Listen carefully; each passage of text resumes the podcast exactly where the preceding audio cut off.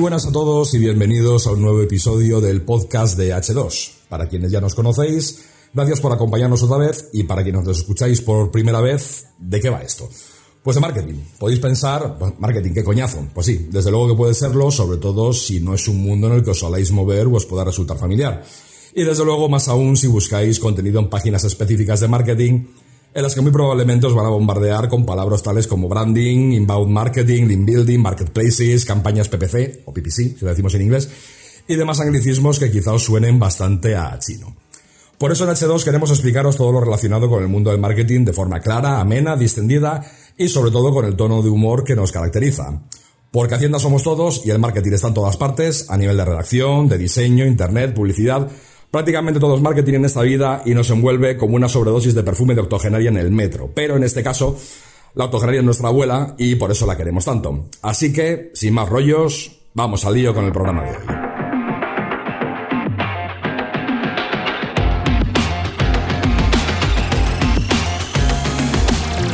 Empezamos con H2. Hoy tenemos con nosotros a Ana Ortego, redactor y responsable de SEO de H2, y precisamente ha venido a explicarnos lo que es el SEO, algo de lo que seguro que muchos habéis oído hablar, pero otros muchos no sabéis qué es exactamente, o lo sabéis poco, o no tenéis ni idea. SEO es el acrónimo de Search Engine Optimization, que en cristiano significa optimización de motores de búsqueda o optimización para motores de búsqueda. Ana, ¿qué tal? Buenos días. Buenos días. Eh, bueno, cuéntanos qué es el SEO y por qué es tan importante. Bien, pues el posicionamiento SEO es una estrategia muy utilizada en marketing digital, eh, ya que nos permite incrementar la visibilidad y sobre todo aumentar el número de visitas en nuestra página web. En definitiva, el SEO implica más oportunidades para convertir clientes potenciales en clientes definitivos. Así como definición está bien, pero ¿qué factores influyen? Es decir, ¿qué hay que tener en cuenta para hacer un buen SEO? Sí, pues en primer lugar el contenido, eh, la calidad del mismo, que no esté duplicado, que sea eh, contenido de calidad, eh, único y sobre todo útil para el usuario que lo está buscando. hay que tener en cuenta también las keywords, es que son palabras clave que utilizan los usuarios para buscar un servicio o producto en Internet. En segundo lugar, también la experiencia de usuario dentro de la propia página, que tenga una estructura sencilla, intuitiva, es decir, que encuentre el producto fácilmente en la página web cuando accede o el servicio que está buscando. Por otro lado, el rendimiento, es decir, que la página se cargue rápidamente porque cuando tienes que esperar más de 5 segundos, pues el usuario abandona la página y busca otra.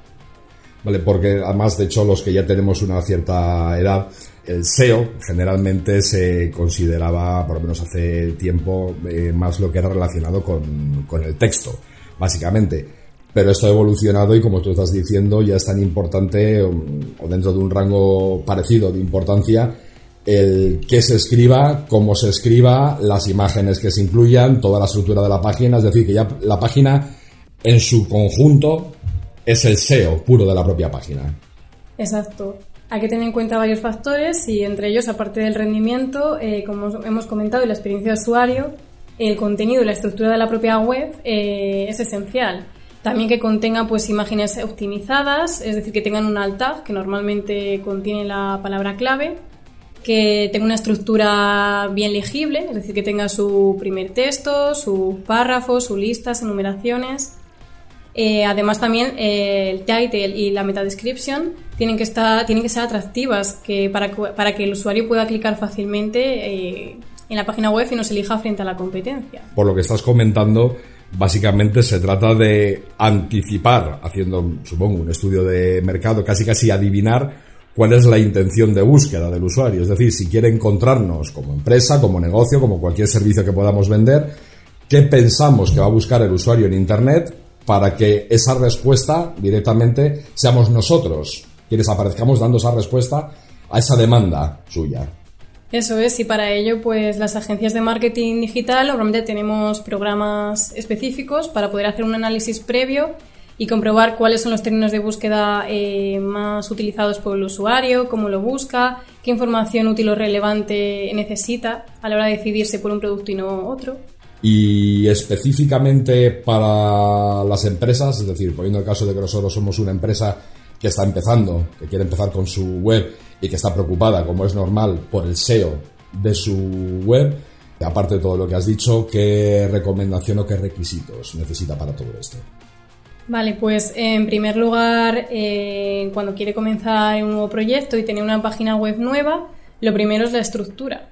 Intentar que sea una estructura más horizontal, eh, no agobiar o colapsar eh, la página principal llena de contenido largo, denso, es decir, que sea legible, saber utilizar las keywords correspondientes más generales en el comienzo de la página web, y en las segundas secciones, ya sea de blog o de servicios, pues buscar keywords de long tail, que son eh, palabras claves eh, que pueden estar formadas por una frase, que son más concretas, digamos. Y luego también muy importante, hoy en día la mayoría de las personas buscan los servicios o productos a través del móvil o de una tablet, entonces contar con un modelo responsive, es decir, que sea adaptable a cualquier dispositivo. En resumen, también el SEO en definitiva sirve eh, para que el usuario te encuentre antes. Es decir, imagina que tú también tienes, por ejemplo, una tienda física en una, boca calle de la, de la avenida principal de la Castellana. Pues eh, seguramente recibirás mucho menos clientes que si estuvieras directamente en la calle principal. Es decir, esto es lo mismo, el usuario se va a quedar en general con los resultados que aparezcan en la primera página de Google y no los que aparezcan en la segunda, tercera o cuarta. De hecho, como comentaba al principio, un 95% de los usuarios no pasan de la primera página de resultados. Y luego, claro, ya pregunta a nivel personal tuya laboral. ¿Existe mucha diferencia en cuanto a lo que es una redacción normal de textos, es decir, un texto literario, un texto que envíes eh, por carta, ya no digamos un texto que tú puedes mandar a amigos tuyos a través de un grupo de WhatsApp, que eso por supuesto que cambia. Respecto a lo que se escribe para SEO, y me explico, alguien que por ejemplo sea buen redactor a nivel de, periódicos, que sea articulista, que escriba en revistas, por ejemplo, gente que puede tener más edad que haya escrito para publicaciones físicas. ¿Es alguien que sin necesidad de reciclarse puede dedicarse a escribir textos SEO?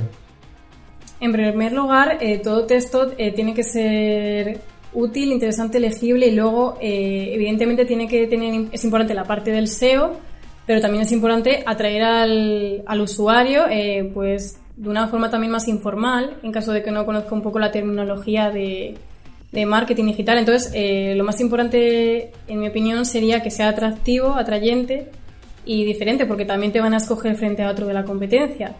Pero sí que es cierto que siempre que se pueda añadir tecnologías eh, de keywords diferentes o palabras claves útiles, pues estaría bien introducirlas en ese texto.